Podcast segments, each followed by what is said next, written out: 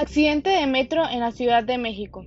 Dos vagones se han desplomado sobre una de las avenidas principales del sureste de la capital y hay al menos 25 muertos y casi 80 heridos. Se trata de la mayor tragedia en la ciudad desde el terremoto del 2017. El accidente ocurrió el lunes a las 22:22 hora local, cuando se dio una viga de un puente elevado de la línea 12 entre las estaciones Olivos y Tezonco en el sureste de la ciudad lo que hizo caer un tren con pasajeros que quedó encallado en forma de V. El tren de la línea 12 circulaba entre las estaciones de Olivos y Tezonco en el momento del accidente.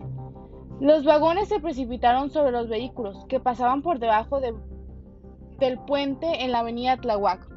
Según las imágenes de las cámaras de seguridad públicas que captaron el momento del derrumbe.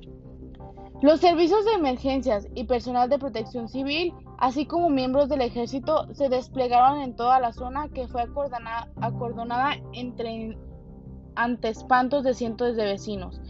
En los últimos años, en diversas ocasiones, habitantes de la zona habían denunciado la situación de deterioro de algunas de las estructuras del metro en este punto de la ciudad tras el sismo del 2017.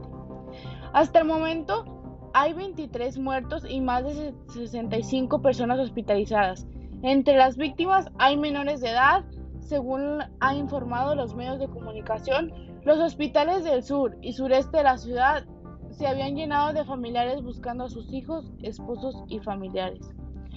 Concluimos esta cobertura especial sobre la tragedia de la línea 12 del metro de la Ciudad de México.